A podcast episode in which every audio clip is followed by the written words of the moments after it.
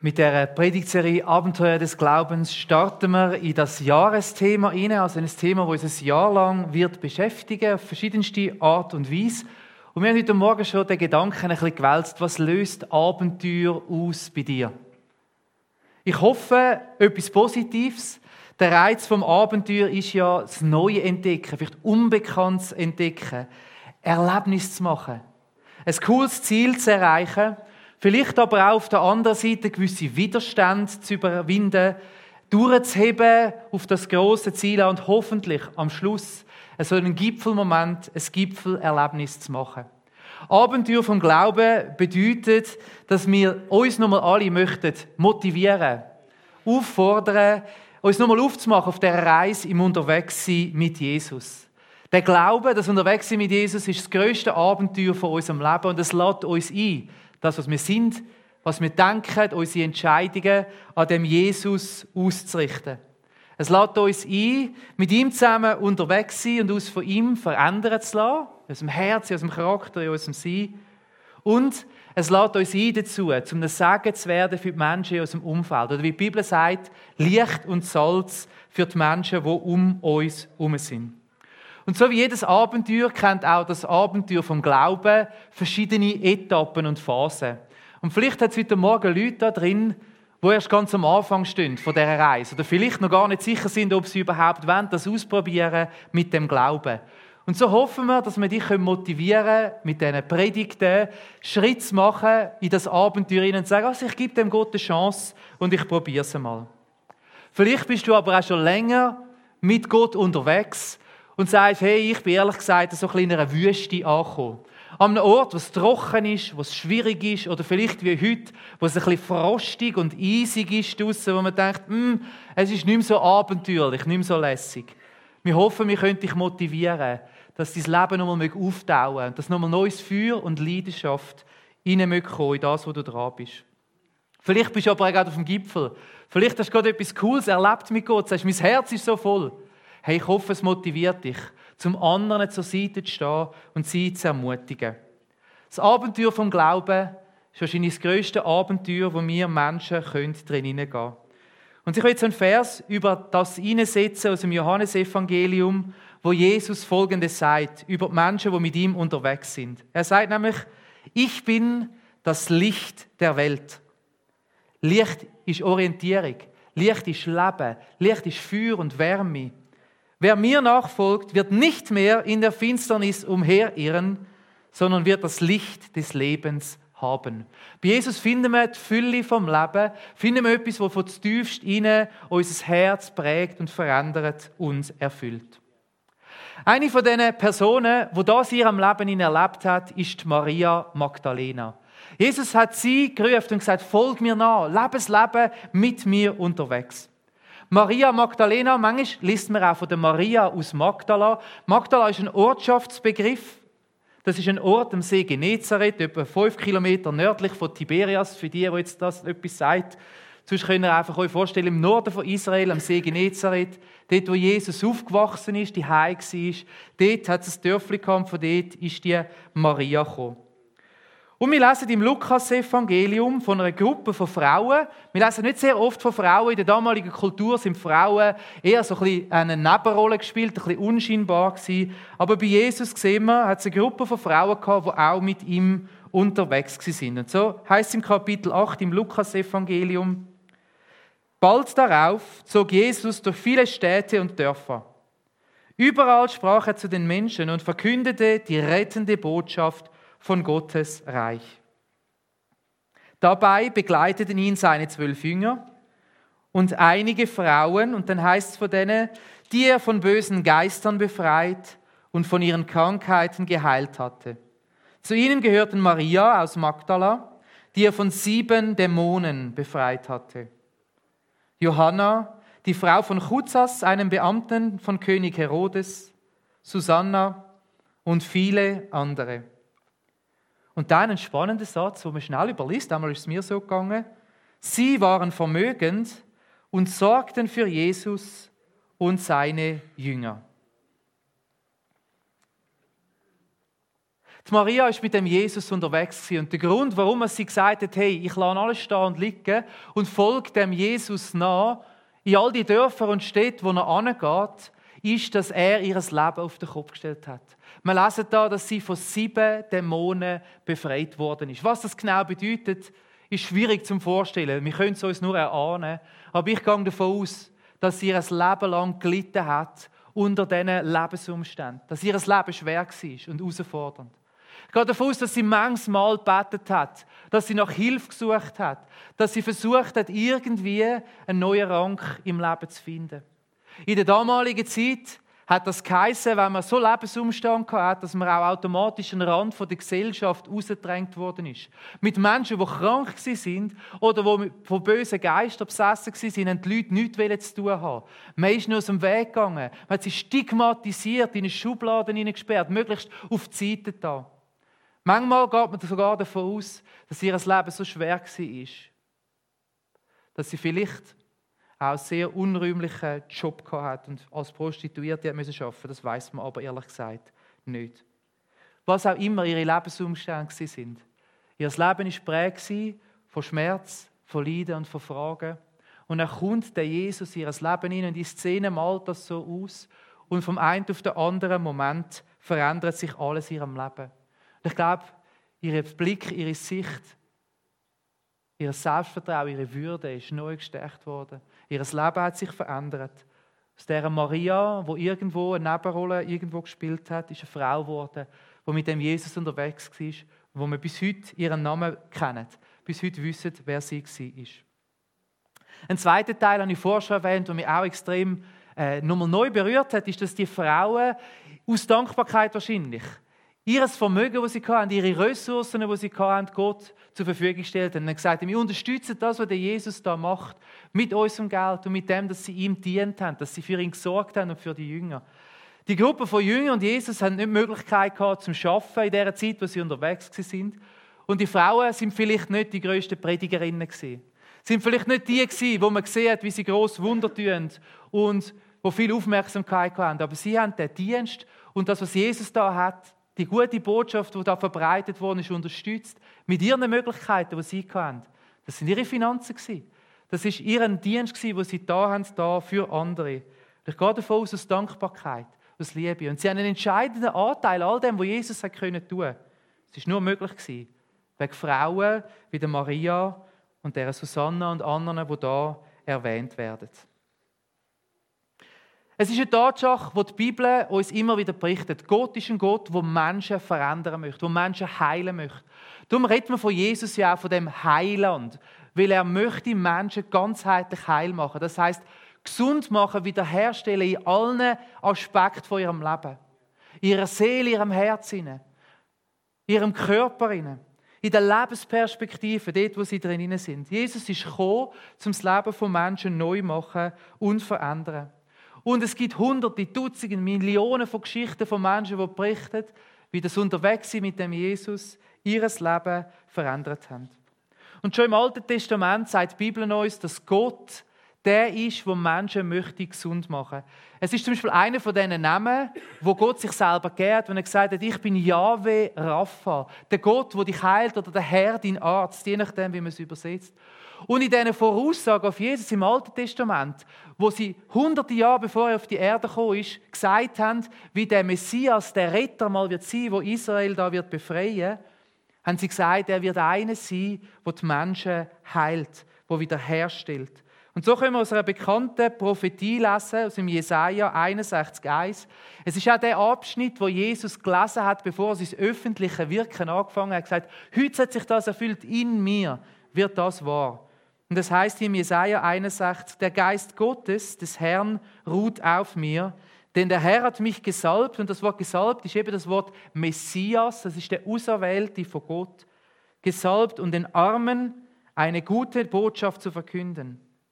Er hat mich gesandt, um die zu heilen, die ein gebrochenes Herz haben, und zu verkündigen, dass die Gefangenen freigelassen und die Gefesselten befreit werden. Das, was da geschrieben steht, was Jesus als seinen eigenen Auftrag versteht, hat dort zumal gegolten und gilt heute noch. Für alle von uns. Es ist das Wesen von dem Gott, wo möchte das Leben von Menschen verändern. Und ich bin sicher, es gibt da Ihnen einige Leute, die können sagen, hey, Gott hat mein Leben ganz persönlich auf den Kopf gestellt. Und mit ihm habe ich krasse Sachen erlebt.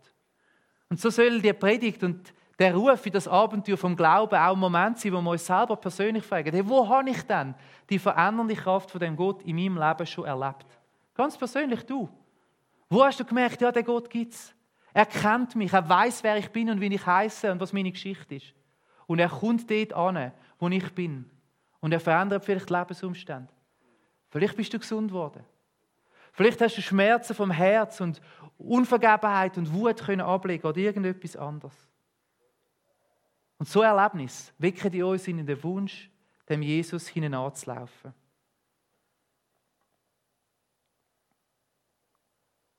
Klingt mega cool, oder? Und ich bin so bis da angekommen in der Predigtvorbereitung und dann hat es ein bisschen angefangen zu kratzen in meinem Herzen. Ich denke, das ist so fromm, nicht? Und wir lesen das und lesen das vom Heiland, wo die Menschen geheilt und befreit hat. Und ich habe mich so wie angefangen zu fragen in meinem eigenen Leben, ja, glaube ich das wirklich? Stimmt das wirklich? Gilt das auch noch heute? Im 21. Jahrhundert? Ich meine, wir müssen ehrlich sein. Die Welt hat sich entwickelt. Die medizinischen Möglichkeiten haben sich entwickelt. Und meine Frage, die so aufgeploppt ist in meinem Leben, ist so, brauchen wir Jesus überhaupt noch? Es ist so sehnsüchtig, wie sie Maria Magdalena gebraucht hat. Oder haben wir unser Leben so eingerichtet, dass es läuft und funktioniert.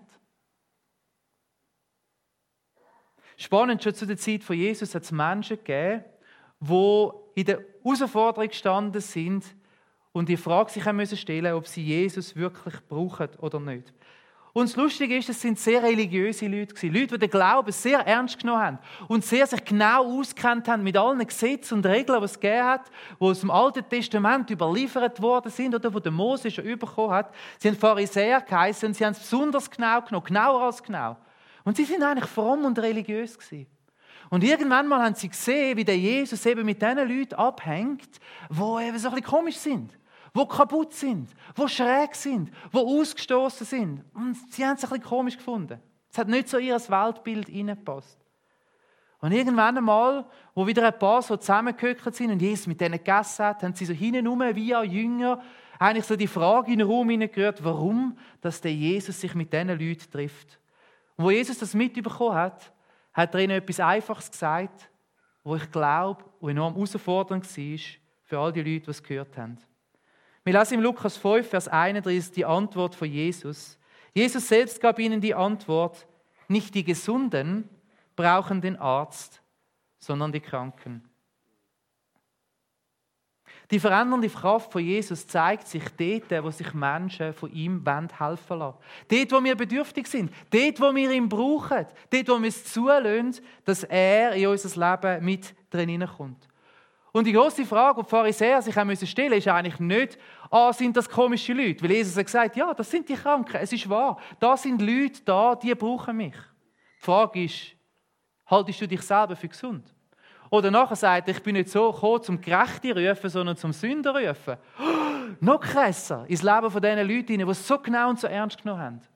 Ja, siehst du dich als einer, der sich selber gerecht machen kann, als Gesunde oder als Bedürftige?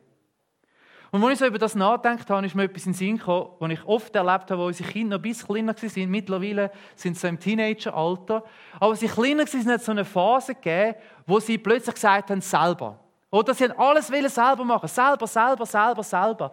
Und das Lustige, oder vielleicht, das ist eigentlich nicht so lustig, also im Nachhinein ist es lustig, aber in der Situation ist es recht mühsam, ist, dass ihnen das immer dann in den Sinn kommt, wenn du unter Stress stehst.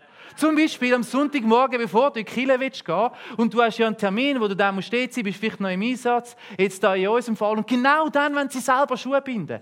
Und du bist irgendwie da und sie wollen sich nicht helfen lassen, weil dann weißt du genau, wenn jetzt etwas falsch macht, oder? Dann explodiert es und dann geht es noch viel länger. Also stehst du nebendran und wartest darauf, bis sie selber, selber, selber, selber endlich die, wir haben immer das zuerst mit diesen Hasenohren gemacht, oder bist du schwierig mit dem Schlick, also Hasenohren, Hasenohren, dann zusammen. Und du bist dort und denkst so, mach mal endlich Fürschi. Kinder alles selber machen. Sie haben sich nicht helfen lassen. Und ich bin so erinnert worden und dachte, wie oft ist es so in meinem Leben, dass ich da bin und denke, ich kann es eigentlich auch selber. Ich gebe zu, die Medizin hat sich extrem entwickelt. Und wir sind im 21. Jahrhundert an einem Punkt, wo wir fortschrittliche technische Möglichkeiten haben. Ein mehr oder weniger funktionierender Sozialstaat, wo ein Netz ist für die Menschen, die früher noch zwischen runtergefallen sind. Und ja, es mag sein, dass es die ein oder andere Krankheit gibt, wo Jesus mit einem Wunder hat müssen heilen, wo man heute medizinisch kann behandeln. Was für ein Segen ist das, dass wir heute in einer Zeit leben, wo es uns so viel besser geht in Bezug auf diese Aspekte. Aber ist es manchmal schwierig? Gott wegen dem. Gott, weil es so viele andere Möglichkeiten gibt, dass wir Gott überhaupt noch brauchen in unserem Leben. Dass wir die lebensverändernde Kraft überhaupt noch brauchen, heute im 21. Jahrhundert.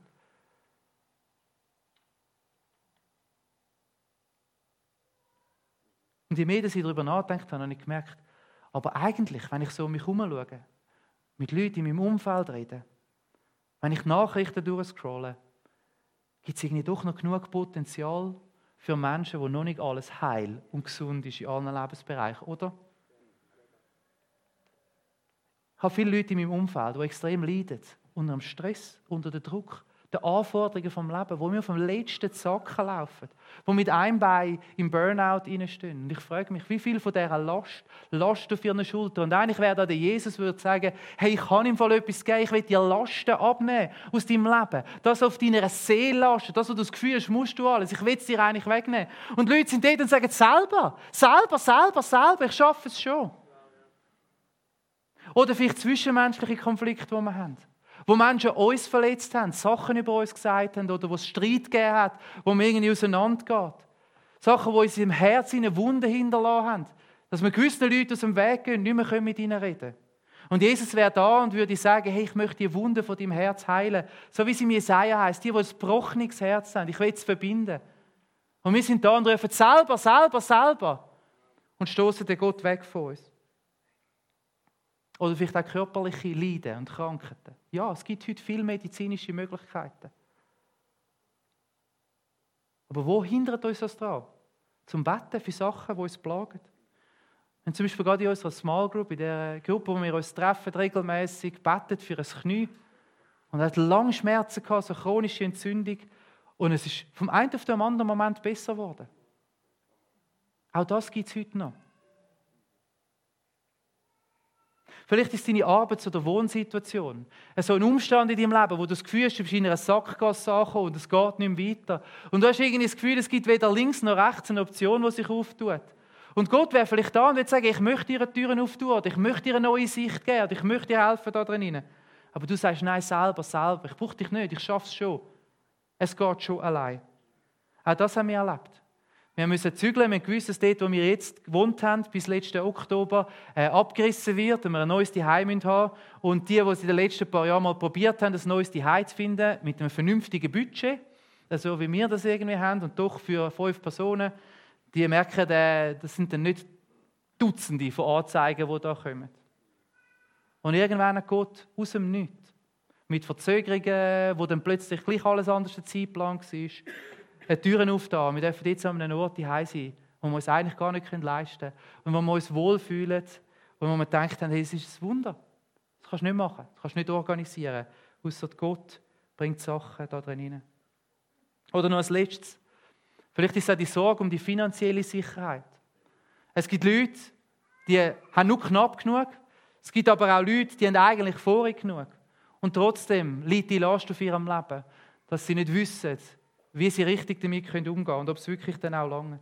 Und, und, und, du kannst einfügen, was du willst. Wenn ich durchschaue, durch das, was die Menschen heutzutage beschäftigt, dann glaube ich, gibt es mehr als genug Bereiche in unserem Leben, wo Gott möchte, der Heiland und Heiler sein und unser Leben verändern. In unserem Herzen, in unserer Seele, in den Umständen, wo wir drin stehen. Und die große Frage ist, wenn wir das überhaupt zulassen. Lassen wir uns überhaupt helfen? Oder sind wir zu stolz? Zu fortschrittlich, zu modern. Vielleicht zu fromm. Das Gefühl, wir schaffen es schon. Oder wer sich ein bisschen am Riemen reißt, weiß seines Glückes eigener Schmied. Sind wir an einem Punkt in unserem Leben angekommen, wo Gott gar keinen Platz mehr hat in unserem Leben. Und als ich so über das nachgedacht habe, bin ich so ein bisschen vom Hölzern auf Stöcken gekommen und habe gemerkt, noch einen zweiten Aspekt, den ich finde, aus dem Leben von der Maria Magdalena rauskommt. Ich habe in letzter Zeit öppe die mit Leuten Gespräche gehabt, die schon lange im Leben unterwegs sind, die gesagt haben, hey, irgendwie habe das Gefühl, es ist alles so ein bisschen kalt und träge und, und lau geworden in meinem Leben. Und ich sehe mich nach dieser Leidenschaft im Glauben. Ich sehe mich eigentlich danach, dass ich wieder das Feuer habe, das ich mal hatte für den Jesus.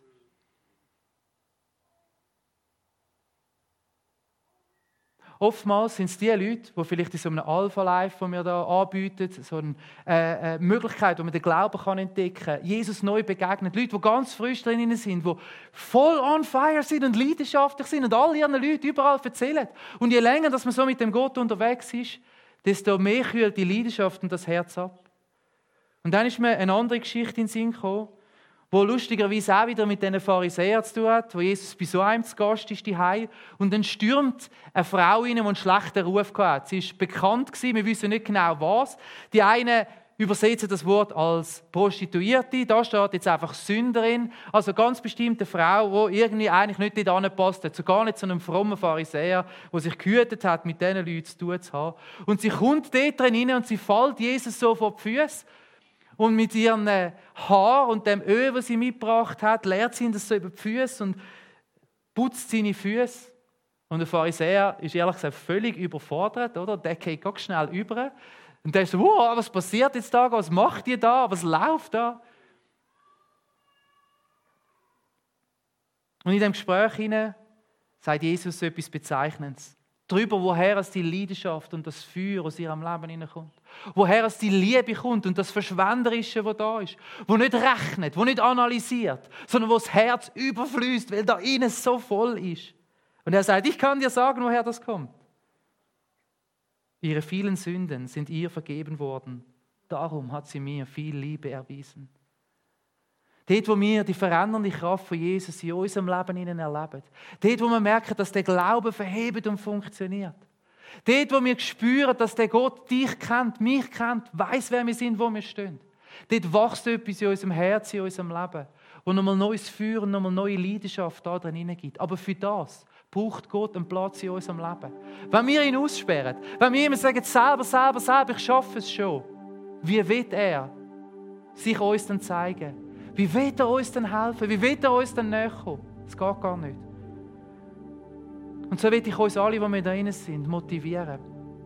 Wenn es um das Abenteuer vom Glauben geht, uns ganz persönlich nochmal zu fragen, wo bräuchte ich die verändernde Kraft von Jesus in meinem Leben hinein?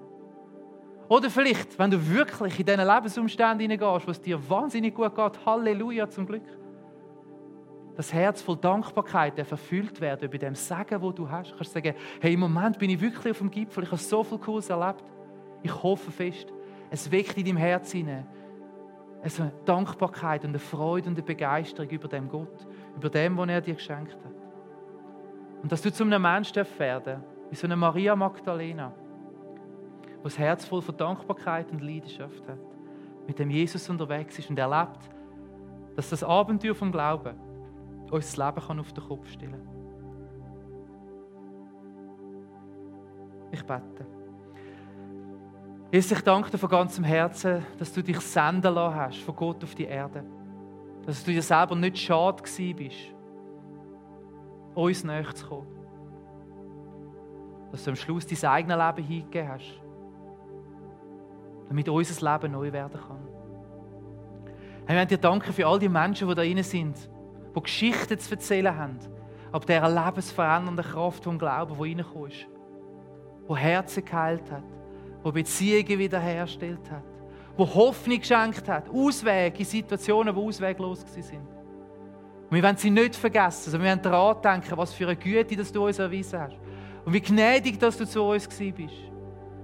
Und wie mächtig, dass deine Kraft war, die unser Leben verändert hat. Und wir wollen mitringen mit denen, die im Moment in Umständen sind. Sie sagen, ich hoffe schon lange und ich bete schon lange, aber es zeigt sich noch nicht. Hey, du hast versprochen, dass du der Heiland bist. Und einmal wird der Tag kommen, entweder da auf dieser Erde oder spätestens, wenn wir übergehen in die Ewigkeit, wo alles Leid und alle Schmerzen und alle Tränen abgewischt werden. und wo wir vollkommen heil werden sein. Und so stehen wir Seite an Seite mit denen, die leiden und ringen und beten, dass deine lebensverändernde Kraft sich möge dir zeigen, wo sie dringend gebraucht wird. Herr, mit leeren Händen will ich da stehen, zum Anfang von dem Jahr, mit dem Wunsch, dass das Abenteuer vom Glauben mein Herz nochmal neu in Brand setzt, fürs Unterwegssein mit dir. Dass ich nochmal neu darf erfahren, dass du mich kennst, dass du jedes von uns kennst und mit uns möchtest unterwegs sein. Heiliger Geist, hilf uns zu sehen, wo wir dich aussperren. Begegne uns dort, wo wir sind und macht unser Leben neu. Amen.